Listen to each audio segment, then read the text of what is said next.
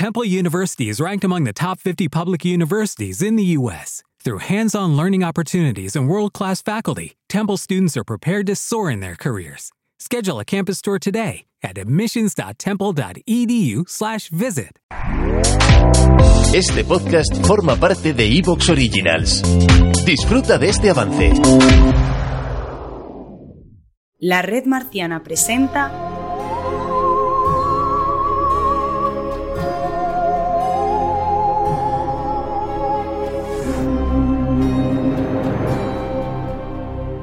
Top Ten Marciano.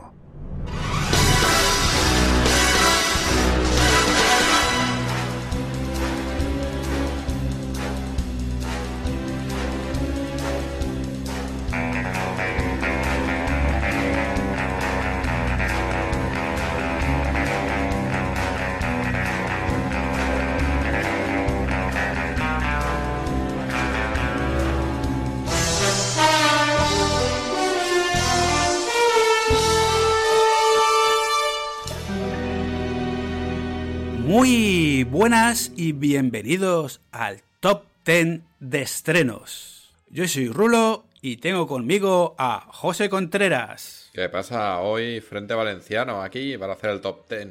Pues sí, Que mira, yo repito, ¿eh? Sí, repites, repites. Esta vez no- nos hemos cambiado de bar, pero también tenemos la copa de coñac y el Sí, puro, sí, ¿no? sí. Para poder comentar estos grandes estrenos que tenemos. Y cuando acabemos tendremos un cremaet o un carajillo, depende de la zona, Un señor carajillo, sí. para celebrarlo. Bueno, vais a flipar, ¿eh? Con los estrenos. Madre mía. Vamos, Madre flojo, mía. flojo, pero flojo. Ya te comenté, te, te he dado varias propuestas ahí para hacer. Eh, entre ellas el discurso del rey navideño. A ver, este año qué plot twist tenemos con él.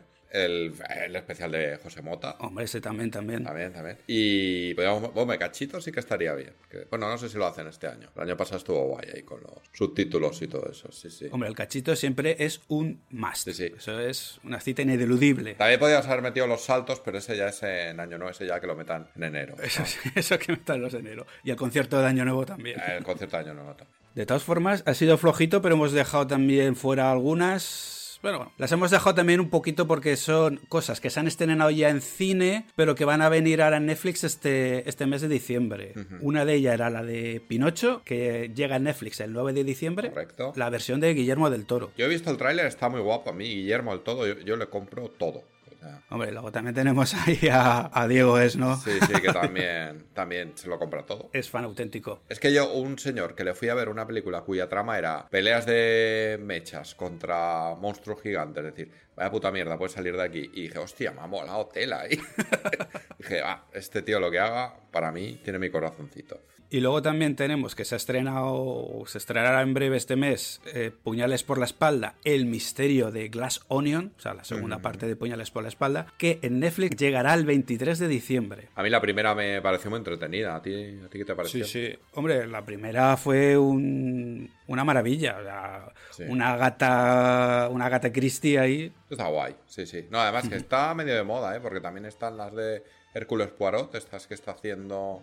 Ay, no me sale el nombre del actor. Kenneth Branagh. Que también están guays. Luego tenemos asesinatos en el edificio, que también recupera ese, ese estilillo, ¿no? De, Sí. un poquito. Y luego hace poco también estrenaron la de Mira cómo corren, que también estuvo graciosilla. Ah, es verdad, eso no lo he visto todavía, pero es verdad, es verdad. No, no llega al nivel de puñales por la espalda, pero también juega mucho con el metalenguaje y básicamente va de que estaban representando la obra de teatro La ratonera de Agatha Christie y la querían adaptar para el cine. Y luego pues todo un crimen eh, alrededor de eso. Oh, tengo apuntado.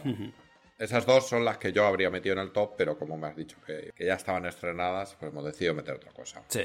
Sí, no, luego también se nos ha quedado, pues bueno, el especial navideño de Guardianes de la Galaxia, pero básicamente porque se estrena mañana. Sí. Mañana, conforme grabamos, o sea, el 25 de noviembre es cuando se estrena. Yo te he tentado ahí con hacer un White Lotus eso, pero no ha colado, no ha colado. No hay cola. Bueno, pero bueno, ya lo estamos comentando ahora. y luego otra es un estreno que es para el 18 de diciembre, que es la serie 1923. Para aquellos seguidores de Yellowstone o 1880 y no sé cuántos. Sí. Ya se me ha olvidado la fecha. Que es dentro dentro de ese mundillo y tal, para la gente esta que lo está viendo, que ya te digo que en España no lo está viendo nadie por lo legal, porque no puede, no lo están emitiendo Vaya. hasta que no llegue Paramount Plus, pues tendremos que tirar de VPNs y primos. Una pena. Porque además sale Harrison Ford y todo eso, que eso ya Exacto, exacto. te da caché. No, no, sí, es de las cosas más vistas. O sea, recomendamos que se escuchen el podcast que, que hicieron Ceballos y, y Chevy, que la, la analizan bastante bien y explicando todos los spin-off y cosas que hay. Pues bueno, vamos a pasar a Paco y Federico y comenzaremos luego con el top 10 del 10 al 1. Uh. El 8 le sorprenderá.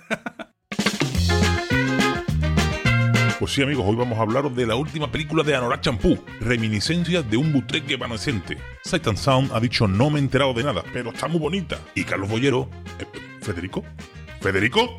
¿Eh? Estamos grabando un podcast, Federico. ¿Qué haces mirando el móvil? Es que estoy buscando en el After Show de la red marciana y no encuentro los recaps de Andor. ¿Por qué no los han hecho, hombre? ¿Cómo? ¿Me está diciendo que no le han hecho casa recompensa en un tren? Eh, eh, ¿Jedi en un tren? Nanay en un tren. Pe- pe- Pero esto no puede ser, si es un pepino de serie. Un pepino ni de buena, sí, pero es que esta gente no da ya abasto con tanto podcast. ¿Qué le sale por la oreja? Pues muy mal. Tranquilo, tío. Habrá análisis de la serie completa en un único programa de Marcianos en un tren cuando acabe la temporada. A principios de diciembre, más o menos. ¿Y se llamará? Hostia, ya lo tengo. Andorranos en un tren. Eh, eh, eh, estoy por hacer un chiste feo con tus hemorroides, pero con la otra palabra, la, esa que suena peor. Te haces cargo, ¿verdad? Me hago cargo, sí. Bien, ¿podemos seguir con lo de las películas de Anora Champú? Sí, sí, perdona. Vale, ¿por dónde íbamos? Ah, sí, Carlos Bollero ha dicho tan apasionante que me quité los calcetines en medio del cine, encendí la linterna del móvil y me puse a cortarme las uñas a los pies. ¡Qué asco, Paco!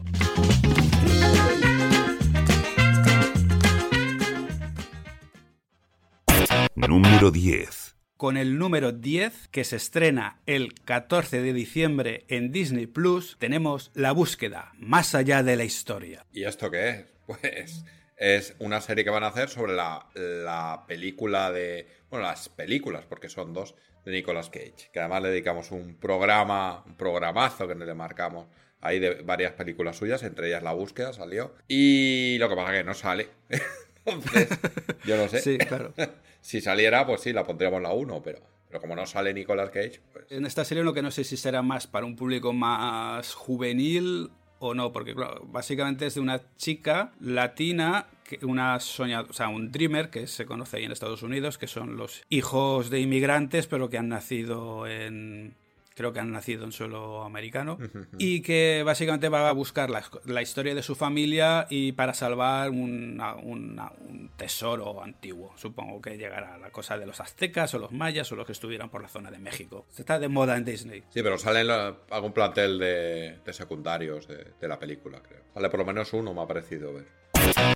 Número 9. En el noveno puesto tenemos el 26 de diciembre en Netflix Treason o Treason o Traición o como coño se diga bien. Es la primera espías que metemos. Spoiler, para ver más.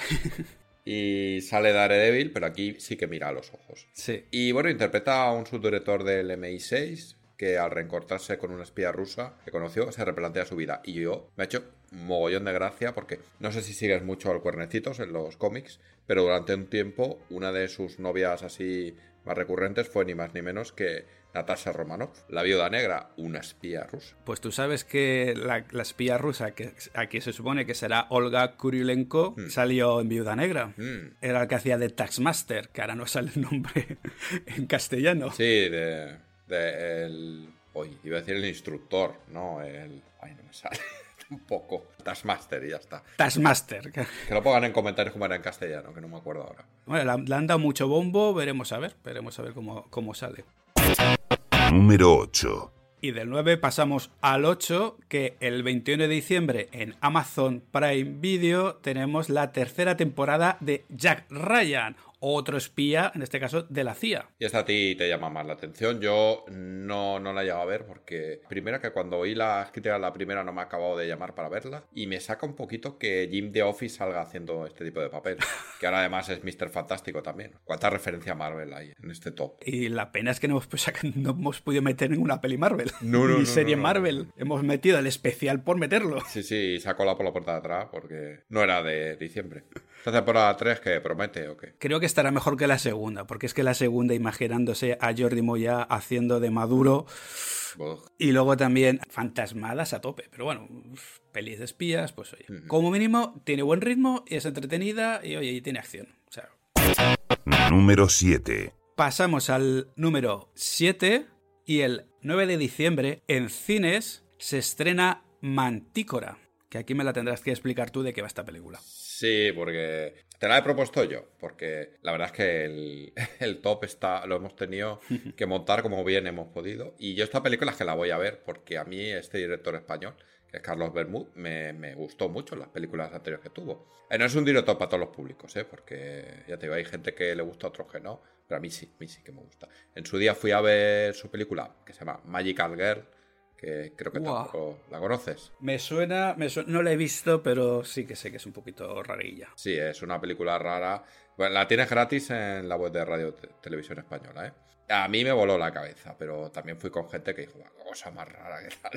Y es que también el problema es que hace un cine muy jodido, ¿eh?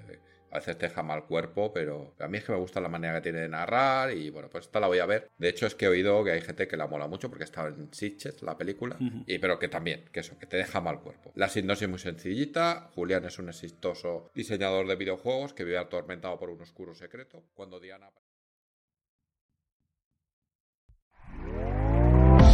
¿Te está gustando lo que escuchas? Este podcast forma parte de Evox Originals y puedes escucharlo completo y gratis desde la aplicación de Evox.